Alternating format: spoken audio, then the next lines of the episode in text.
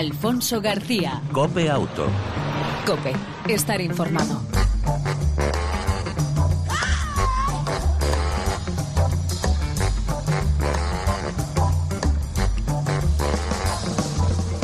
Hola, ¿qué tal? ¿Cómo estás? Bienvenido una semana más a este tiempo de radio dedicado al mundo del motor, tanto en las dos como en las cuatro ruedas. Ya sabes, aproximadamente 35 minutos de información y entretenimiento en torno al mundo del motor. En el control técnico, Pedro Díaz Aguado, ya sabes, nuestro copiloto de lujo y motero de pro. Al volante, en el arranque, el saludo de Alfonso García.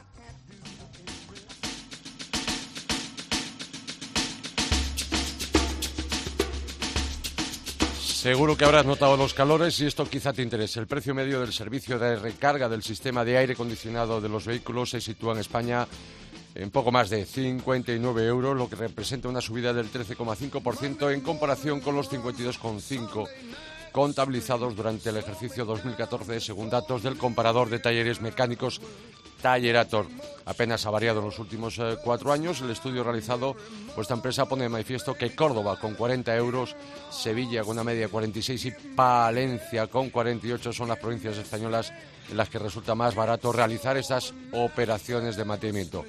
Por contra, Navarra se sitúa donde la recarga del aire acondicionado tiene un coste medio más alto, 93,4 euros por delante de León.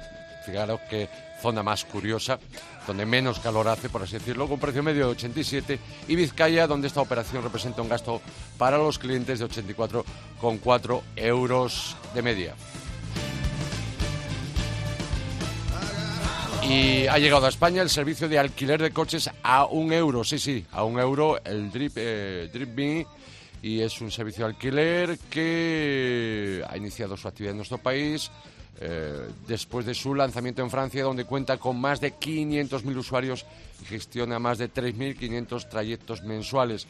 Los fundadores de esta startup lanzaron hace cinco años eh, esta iniciativa y plantearon a las firmas de alquiler de vehículos que estas para equilibrar sus eh, flotas tienen que mover todos los días sus vehículos para devolverlos a sus estaciones de origen, lo que tiene un alto coste. En la actualidad este servicio tiene la confianza de empresas como GER, Avis, Eurocar y otras 500 firmas alquiladoras, talleres o compraventas. DriveMe acumula más de 5 millones de kilómetros, escogido España como primer mercado al que llegar en su estrategia de internalización. Es decir, que esta empresa de alquiler de coches por un euro, obviamente, incluye el seguro a todo riesgo. Lo que se habrá que poner, como es lógico, son los costes de eh, carburante y de autopistas de peaje.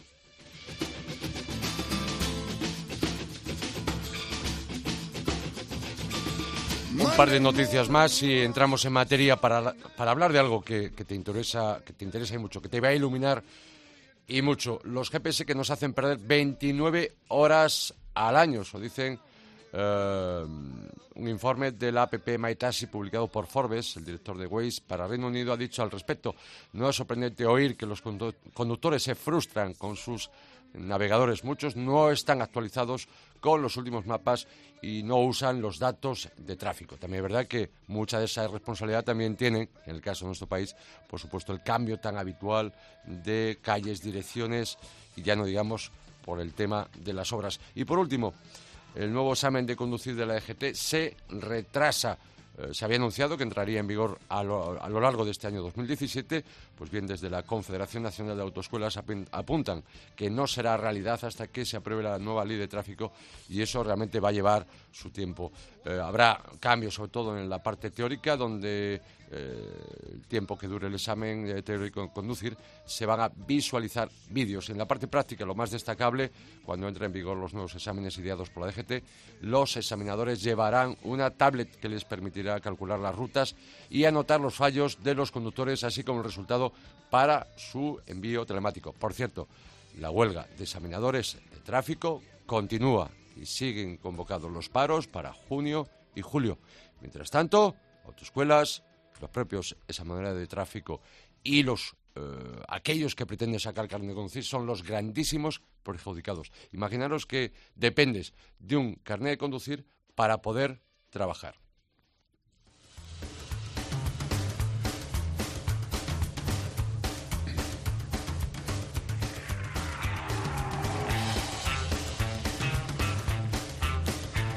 Ver y ser vistos. Esta es la cuestión de la que te vamos a hablar a, a continuación. Solo un dato. El uso generalizado de la luz diurna, el uso de las luces durante el día evitaría el 10% de los fallecidos en accidentes de tráfico. Pero queremos conocer más detalles con alguien que sabe y conoce al respecto. Ana Belén Martín, responsable de marketing de Luminet eh, eh, Philips Iluminación. Buenas tardes, Ana Belén. Bienvenida a Copia Auto. Hola, buenas tardes, muchas gracias. A ti por atendernos. Esto que decía anteriormente eh, es lo que recogen diversos estudios europeos, pero hay más. Tenemos datos, tenéis datos en concreto de Holanda, del Instituto de Investigación de Seguridad Vial, ¿no? Al Sí, respecto. eh, exacto. En, eh, en los países nórdicos, donde el nivel de iluminación es mucho más bajo, nosotros somos privilegiados por tener este sol, pero Sí. en lugares donde la iluminación es, es menor, estamos hablando que un 50% de los siniestros eh, se producen durante el día eh, en condiciones normales de, de visibilidad, pero es que este porcentaje podría ser mucho mayor, según este estudio, Sí. incrementándose hasta el 80% si se dan condiciones eh, de mala visibilidad, etcétera. Entonces, una buena visión no solamente por parte del conductor, sino por el resto de eh, agentes que conviven con él en la carretera, pues ayudaría mucho a reducir este, este índice de siniestralidad. Es decir, que la mitad de los accidentes se producen de día, curiosamente. Exacto, por una mala visualización, porque no hemos sido capaces de reaccionar ante los imprevistos que nos van surgiendo en, en ruta. Por lo tanto, la conclusión, hablábamos al arranque, es importante. Ver y ser visto. Incluso si nuestro coche no lleva luz diurna, ¿no?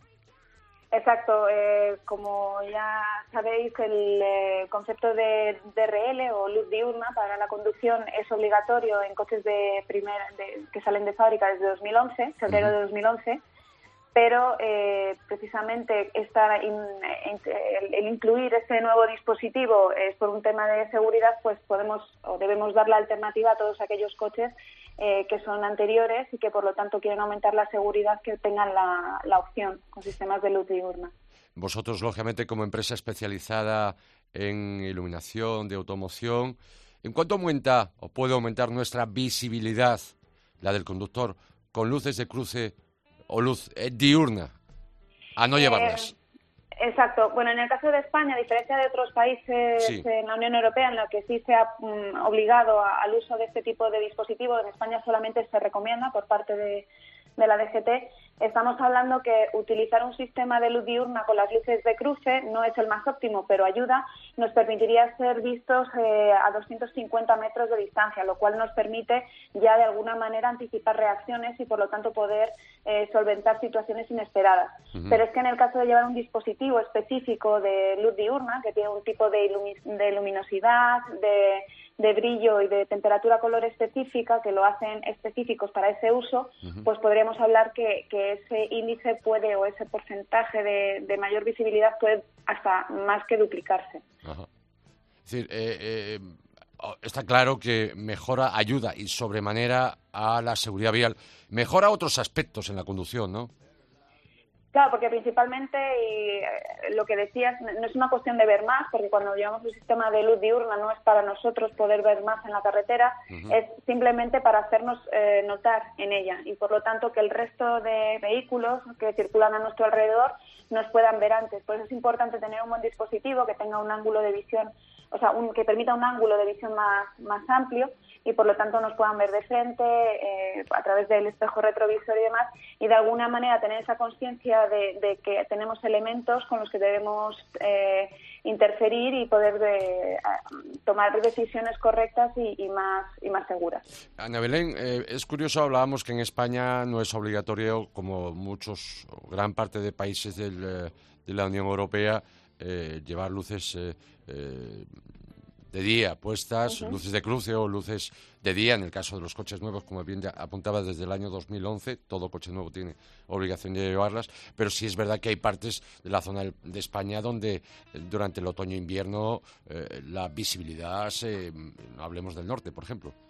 Exacto. eh, eh, como hemos dicho antes, los porcentajes de siniestralidad son mayores en aquellas zonas en las que la visibilidad eh, se- eh, se ve reducida, pues por malas Sí. condiciones atmosféricas, tipo lluvia, eh, niebla, mayor oscuridad, etcétera. Entonces, eh, la recomendación es todavía mayor en esas zonas. En cualquier caso, la luz diurna, como su propio nombre indica, es una luz que debe ser utilizada durante todo el día porque, insisto, hace que seamos percibidos antes por el resto de eh, vehículos que circulan conjuntamente con nosotros. Y más si incluso tenemos en cuenta los peatones y ciclistas que son unos agentes mucho más vulnerables y el hecho de que nos puedan ver con mayor anticipación, eh, estoy convencida que, el efecto es mucho mayor en este tipo de, eh, de personas. Ana Belén, eh, quizá ante esta cuestión, la utilización de las luces de, de día, diurnas, en los coches nuevos desde hace seis años, alguno pensará que va a consumir más el vehículo. No, porque generalmente todas estas soluciones eh, están fundamentadas en tecnología LED. Eh, es una tecnología que eh, consume un 90% menos respecto a las lámparas halógenas que tenemos actualmente y por lo tanto el consumo es muchísimo menor y además tiene un componente extra que es la duración, tiene una vida útil muchísimo más amplia, casi prácticamente la, vida útil del vehículo considerando la, la, vida media que tienen los coches aquí en, en España. Entonces, eh, tiene la ventaja de que asegura, el tener un componente específico de luz diurna eh, asegura la mejor visibilidad, implica un menor consumo por el tipo de tecnología en el que se basa, que es LED, y eh, principalmente, no solamente con LED, y eso además también redunda en una ventaja positiva para el usuario y es que al ser una tecnología que perdura más tiempo en el coche nos eliminamos el efecto negativo de tener que estar reponiéndolo cada X tiempo, sino que bueno, una vez instalada la verdad es que el mantenimiento es mínimo. Los que quizás sean más reticentes son aquellos que no cuenten con esas eh, modernas luces eh, de LED diurnas, sino que tengan que utilizar la luz de cruce. Quizá por eso la reticencia a la hora de, de ponerlas en este país, ¿no? Efectivamente, en España, aparte, mm, tenemos una normativa muy estricta eh, para poder eh, colocar una luces diurna hay que cumplir una serie de eh, especificaciones, de reglamentos para cumplir con el reglamento y la normativa en cuanto a la forma de colocación y el tipo de fuente de luz, eh, en este caso. Entonces, eso significa que tenemos que homologar el producto, incluirlo en ficha técnica y, bueno, al final es una gestión administrativa que desanima en algunos casos a, a muchos consumidores.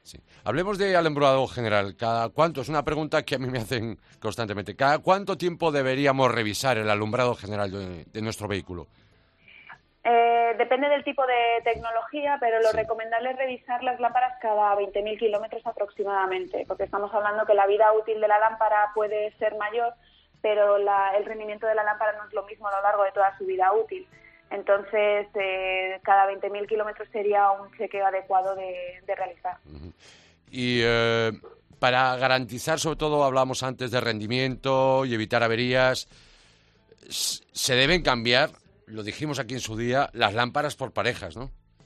Sí, en España no tenemos esa tradición, lamentablemente es algo que nosotros eh, por nuestra parte estamos poniendo nuestro granito de arena, porque efectivamente eh, lo ideal para obtener las mayores prestaciones en iluminación y asegurarnos de que tenemos un sistema de iluminación adecuado es cambiar las dos lámparas, porque de esa manera eh, aseguramos que el haz que se proyecta en la carretera es el, deseado y el conveniente, y más sobre todo si tenemos, como es el caso, una amplia gama de productos entre los que elegir, con distintas prestaciones, con mayor eh, luminosidad, que dan luz a más metros para aquellas personas que tienen deficiencias a lo mejor en la visión y que lo tengan que compensar, etcétera. No tendría sentido cambiar solamente una lámpara porque al final estamos no estamos exprimiendo al máximo los beneficios que, que podemos ofrecer eh, como marca en, este tipo de productos, ¿no? en las lámparas. Pues eh, Ana Belén Martín, yo creo que hemos dado cumplida cuenta de la importancia de ver y ser vistos de esas recomendaciones que hacías en, los últimos eh, minutos. ¿Algo más que apuntar al respecto sobre lo que hemos hablado, incluso sobre el tema de, de, alumbrado general, mantenimiento y demás? Y ¿Alguna cuestión que se nos haya pues, quedado? Eh, Si a los oyentes tienen algún tipo de duda, siempre pueden visitar nuestra página web, eh, www.philips.com barra automotive. o bien nuestra página de Facebook en la que siempre estamos colgando información sobre los tipos de iluminación adecuada, cuáles son los requisitos que debemos eh, buscar en una lámpara en función de cuál es nuestra, nuestro tipo de conducción, porque no todos los conductores somos iguales y ni todos tenemos las mismas necesidades. Entonces, para cualquier duda, eh, ahí intentaremos siempre dar respuesta. Pues Ana Belén Martín, repito, responsable de marketing de Luminets eh, Philip Iluminación, gracias por atender la llamada de Copia Auto y por recordarnos lo importante que es, repito, ver y ser visto cuando estamos al volante, cuando estamos en un vehículo. Gracias, un saludo, hasta la próxima. Muchas gracias a vosotros. Buenas tardes. Alfonso García. Cope Auto. Cope. Estar informado.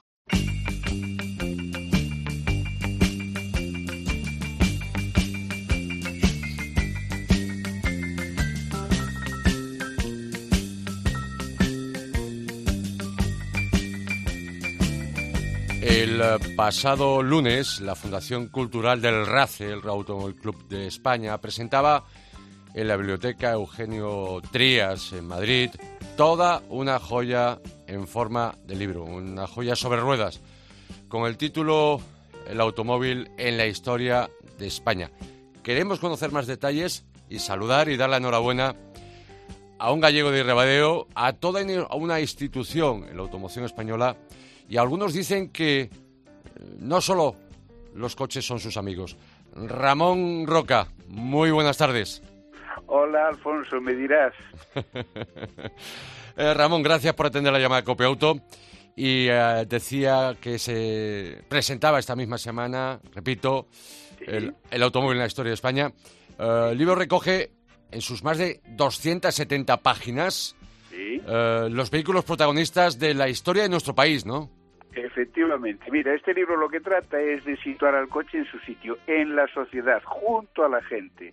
Entonces, es ese libro que habla de coches de la gente, de una gente como Alfonso XIII que que dio nombre a un coche, el hispano-suizo Alfonso XIII, habla de coches de otra gente, pues como el presidente de la República, don Manuel Azaña, que dispuso de un coche blindado, un Mercedes 770, con el cual salió de España en compañía de otro presidente de la República, el presidente interino Martínez Barrio, habla de coches que son tanto de la gente que hasta que hasta los llevan a la otra vida, a la muerte, como fue el caso de Carroro Blanco en el Doge 3700 GT, el caso de Herrero Tejedor en el Doge 3700 GT, y hay otra gente que al contrario que les lleva a una vida completamente distinta como el Audio V8 de que llevó a Aznar a, a, ocho años de presidente del gobierno. Entonces, repito, son coches de la gente que llevan a la gente a actos importantes de su vida.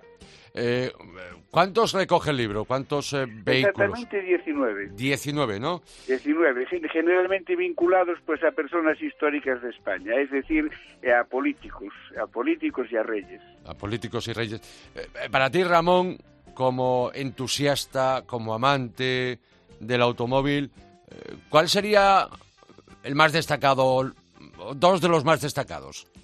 Mira, para mí los dos más destacados serían el Mercedes 770 que perteneció a tres presidentes de la República y que después pasó a disposición del general Franco y que fue un coche que la propia Mercedes no había olvidado su existencia, de tal manera que tuve que ser, que ser muy insistente y contar con la ayuda del presidente de Mercedes de entonces, con Espinosa de los Monteros, para que por fin la Mercedes encontrara la orden de, o sea, la, o sea, la, orden de, ¿cómo se llama? o sea, la orden de, petición del coche, ¿no? Y tal, y efectivamente admitiera que era un Mercedes 770 blindado. Ese uno.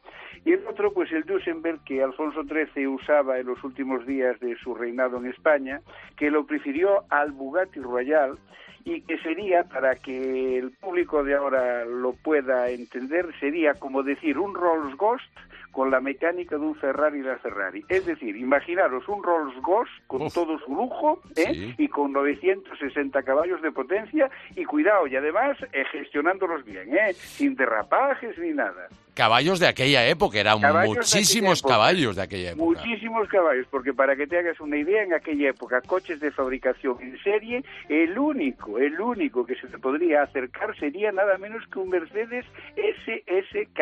Es decir, como si ahora hablamos otra vez, pues yo que sé, ¿de qué te diría yo? Pues de, de otra vez del Ferrari, la Ferrari o de un F12, ¿no? Eh, eh, Ramón, eh, aquí hablas de 19 vehículos, 19 personajes políticos políticos, principalmente reyes, Sí, sí. pero para una historia eh, de nuestro país ha habido muchos más vehículos, por tanto, podría haber más vehículos, podría haber más personajes. Muchísimos más, muchísimos más, porque mira, concretamente en el, en el capítulo del, Sí. del audio B8 ese capítulo está hecho prácticamente con recortes del Correo Gallego y de la Voz de Galicia, con el lío que hubiera cuando el tripartito Ujú. perdiera las elecciones en el 2009 por culpa, entre otras cosas, de un Audi, ¿no? Ujú. Y entonces ahí es donde salen a reducir los coches oficiales que había en España, etcétera, etcétera, etcétera. ¿eh? Pero- además, a golpe de recortes Sí. de prensa, ¿eh? Entiendo. Pero Ramón, podría haber más, es decir, podría haber Sí, otro sí, libro. Uy, y muchos hombre, más. Y muchos más, y ya de gente, de gente no política. Mira, sin ir más lejos, hoy cuando leí El Mundo, dije, ya tengo otro capítulo para un libro, ¿Cuál? porque salían nada menos que, que nada menos que, que, como se llama, Juan Ramón Jiménez, Zenobia Camprubí y un Fora, que además propiedad de, de, o sea, que en vez de Platero, pues Fora. Eh, ¿Eh? Fíjate, fantástica. O Y- que mira, la prensa continuamente te está dando capítulos para nuevos libros. pero por Porque supuesto, te vuelvo a repetir, sí. es que el automóvil es la gente, es la sociedad. O sea, el automóvil no es nada sin la gente, porque el automóvil es un útil, ¿comprendes? Y entonces el automóvil sin la gente no es nada. En este país quizá eh, lo de la cultura del automóvil nos pilla un poco lejos, me refiero, no la tenemos interiorizada como países vecinos, caso Portugal. Francia, Justo, Italia. Justo, justo, justo. Países muy próximos donde la cultura Justo. media de automoción, de donde el automóvil se ve, o el vehículo a motor se ve, Sí, como algo propio de de- del ser humano.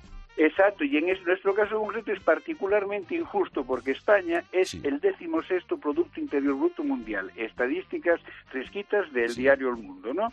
Bueno, pues resulta que es el octavo fabricante mundial. Entonces fíjate qué curioso que un país que es la, de- la decimosexta potencia mundial Sí. sea el octavo fabricante del mundo. Imagínate las repercusiones en el Producto Interior Bruto, en el empleo, en las exportaciones, en la generación de riqueza. En fin, es que este país tenía que adorar al automóvil, tenía que adorarlo. Y, y y además eh, adolecemos de eh, museos dedicados a la automoción, como ocurre Sí. en Francia o como ocurre incluso en, Italia, Portugal, Sí, eh, sí, sí, sí. Alemania. Aquí, tu- aquí tuvimos el hándicap de la guerra civil, ¿no? Que destruyó muchísimo parque. Date cuenta que, mira, cuando se fue Alfonso XIII era- éramos el noveno parque del mundo. Cuando eh, cuando comenzó el año 36 éramos el duodécimo. Teníamos prácticamente 300.000 vehículos. Bueno, pues en 1940 esos vehículos no llegaban a 80.000, cuando ahora tenemos 30.300.000. Ujú. ¿eh?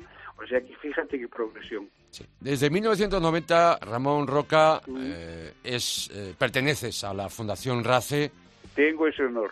grandísimo honor, por supuesto, Para mí, por supuesto. ya lo creo. Eh, y has escrito mm, infinidad de libros al respecto sobre automoción. Yo recuerdo. Hombre, infinidad no, pero escribí nuestro SEA, que es una historia de SEA año Sí. por año, ¿no? Para que el lector lo tenga claro, pues mira, año 1967, pues había exactamente esta gama y había salido exactamente este modelo. Yo ahora voy al año 1800, 1989, pues mira, esta gama, se vendieron Sí. tantos Sí. y estas fueron las noticias del año.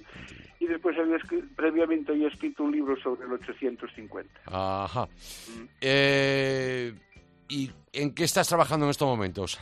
Bueno, en este Se puede momento, saber, si- se puede si te digo, sí, desvelar. Se puede saber, sí, se puede saber, se puede saber. En este momento ya, eh, como estoy felizmente jubilado, ¿eh? Pues en este momento pues estoy mm, tramando algo relacion- relacionado al automóvil con la publicidad, porque mira, me fascinan Ah. los eslóganes publicitarios y además me fascina el porqué de cada campaña publicitaria, porque claro, tú ves un anuncio aquí y ahora y a lo mejor no le ves la gracia, pero si yo te digo que en aquel momento pues pasaba esto y lo otro de más allá, comprendes que el eslogan era apropiadísimo para el tiempo o por el contrario dices, ¡ah, qué barbaridad! Como yo que sé, por ejemplo, Renault 8 es más coche, ¿a qué viene eso? A que tenía un competidor muy concreto, el 5000. Entonces, ¿qué decía al decir es más coche? Pues que era mejor que el 5000. Con Ramón Roca estaríamos eh, mucho más tiempo hablando, horas hablando, y lo volvemos a repetir Volveremos a llamarte, Ramón, para hablar de, automoción en general, de modelos, de ese tema que más me ha, encantado, porque además a mí el tema de la publicidad prácticamente me entusiasma la parte creativa de, la publicidad. y por supuesto si es ligado a lo que es a la automoción, al automóvil, pues más, con más motivo. Volveremos a molestarte pues para... un placer, no, la molestia ninguna, ¿eh? bueno, para hablar con alguien que sabe y mucho, y no solamente que sepa y mucho, por cierto, una, elogiable memoria, ya la quisiera yo para mí. Eh, bueno, bueno. Pero sobre todo porque eh, lo cuentas eh, casi como lo has vivido y con mucha pasión, cosa que eso siempre es muy, muy, muy de agradecer. Pues paisano, don Ramón Roca. muchas gracias, hombre. A ti por atender la llamada de ah, Copiauto. Repetimos, autor del libro El automóvil la historia de España, más que recomendable. Yo estaría ya zumbando para ir a comprarlo. Por cierto, eh, eh, se puede, se puede. Mm, sí, en la Feria del Libro la Feria del Libro de Madrid está presente, ¿no? Está, a la venta, sí, sí. Acabo, ayer estuve todo el día en el stand, tuve el gusto de saludar a muchísimos aficionados, tuve el gusto de dedicárselos a todos ellos y bueno, la verdad, o sea, eh, en el stand del RACE, allí tendrán seguro que alguien suele estar allí uno de los consejeros del RACE presentes, en fin, no hay ningún problema. Lo dicho, enhorabuena y gracias, por ofrecernos esta obra tan interesante, tan apasionante para conocer en la historia de nuestro país a través de sus vehículos. Justo. Un abrazo muy fuerte, Ramón. Igualmente, Alfonso. Gracias, un, un saludo, chao. chao.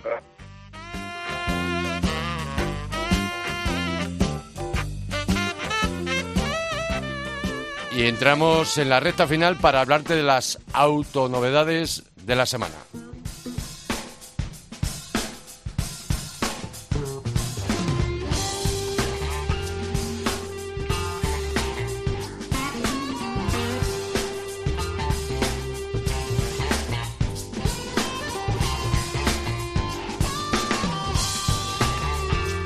Esta edición número 212 de Copia Auto, las autonovedades que traemos son las siguientes. En primer lugar, Peugeot 308 2017, nueva generación más tecnológica. En unos meses llegará a nuestro país el nuevo 308 que nació en el 2008. Esta versión de esta edición de este año será la tercera generación completamente renovada, aunque será la evolución en su diseño con faros nuevos, nueva parrilla, tendrá seis niveles de acabado, seguirá contando con el e-cockpit, con relojes eh, digitales, pero las verdaderas novedades estarán dentro. Eh, nuevo, eh, nuevas y mayor número de ayudas a la conducción, como el, alerta de riesgo de colisión, alerta de carril con corrección de trayectoria entre 65 y 180 kilómetros por hora, control de crucero activo, alerta de ángulo muerto y el Vision Par, pantalla de visión periférica y aparcamiento asistido. El 308 nuevo estará más conectado y con Tonton Traffic en tiempo real. En motores la novedad será el diésel, el 1.5 Blue HDI con 10 caballos más y un 4% menos de consumo, así anuncia el, fabricante, con aditivo AdBlue sustituyendo al 1.6 HDI con filtro de partículas. Y la segunda generación del gasolina eh, tres cilindros, 130 caballos con filtro de partículas, además nueva caja de cambios automática de 8 velocidades. Es decir que este modelo todavía se desconocen sus precios, pero en breve, en breve, yo calculo que en un mes aproximadamente, conoceremos los precios de la nueva generación, la tercera, del Peugeot 308, aunque no creo que difiera mucho del actual.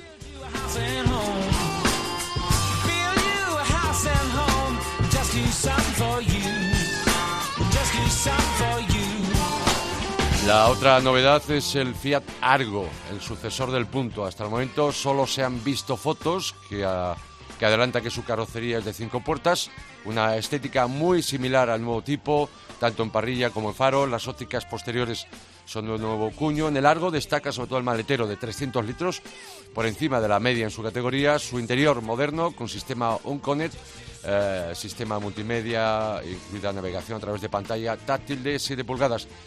También se ofrece la posibilidad de personalizar a través de más de 50 accesorios interiores y exteriores. Fiat Argo, según el eh, país, se ofrecerá con tres motores. El más básico, tres cilindros, un litro, 77 caballos, bifuel. Luego está el 4 cilindros 1.3 de 109 caballos, también bifuel.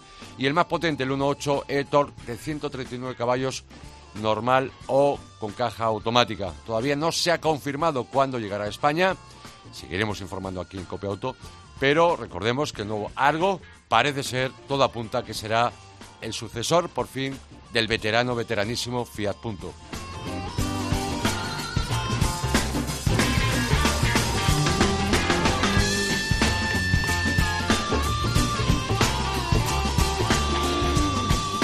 Y la última autonovedad de la semana es el eh, modelo de la firma automovilística francesa DS, propiedad, recuerda, el grupo PSA, la comercialización, España de su nuevo modelo Todo Camino Grande, el eh, DS7 Crossback, a través de una edición especial limitada, la Premier, que cuenta con un alto contenido de equipamiento y que solo se podrá reservar online. Eh, la comercialización ha arrancado con el mes de junio. Este nuevo modelo DS cuenta con diseño deportivo, parrilla delantera con calandra hexagonal brillante, llantas de hasta 20 pulgadas y con pilotos encastrados en la parte trasera. Y en el interior eh, destaca el cuidado por el detalle, la utilización de la relojería BRM y de materiales de alta calidad. Es un coche de una longitud de 4,57, eh, mientras que en anchura anda en casi 2 metros y en altura 1,62. La capacidad de carga maletero alcanza los 555 litros. El modelo de DS dispone de una oferta mecánica en gasolina entre 130 y 225 caballos y el diésel entre 160 y 180 caballos, motores más que conocidos del grupo PSA Citroën. Puede utilizar tracción integral a las cuatro ruedas y suspensión predictiva DS Launch. Eh, por otro lado, en materia de seguridad, el Connect Pilot y eh, el DS Park eh, con el que el vehículo aparca solo, sin que el conductor tenga que utilizar ni volante ni pedales. Y otros elementos que puede montar son el control de atención al conductor, el sistema de iluminación DS Active LED Vision o el dispositivo de visión nocturna, entre otros elementos, accesorios, equipamiento en el apartado de ayudas a la conducción. Recuerdo que todavía no conocemos los precios eh, exactamente de este modelo, pero en breve, la próxima semana, os los comentaremos aquí en Copia Auto. Mientras tanto, ya sabes, eh, las novedades que te hemos apuntado, Fiat Argo, Peugeot 308 y el DS7 Crossback, modelo todo camino grande de la marca francesa. Y nos tenemos que ir.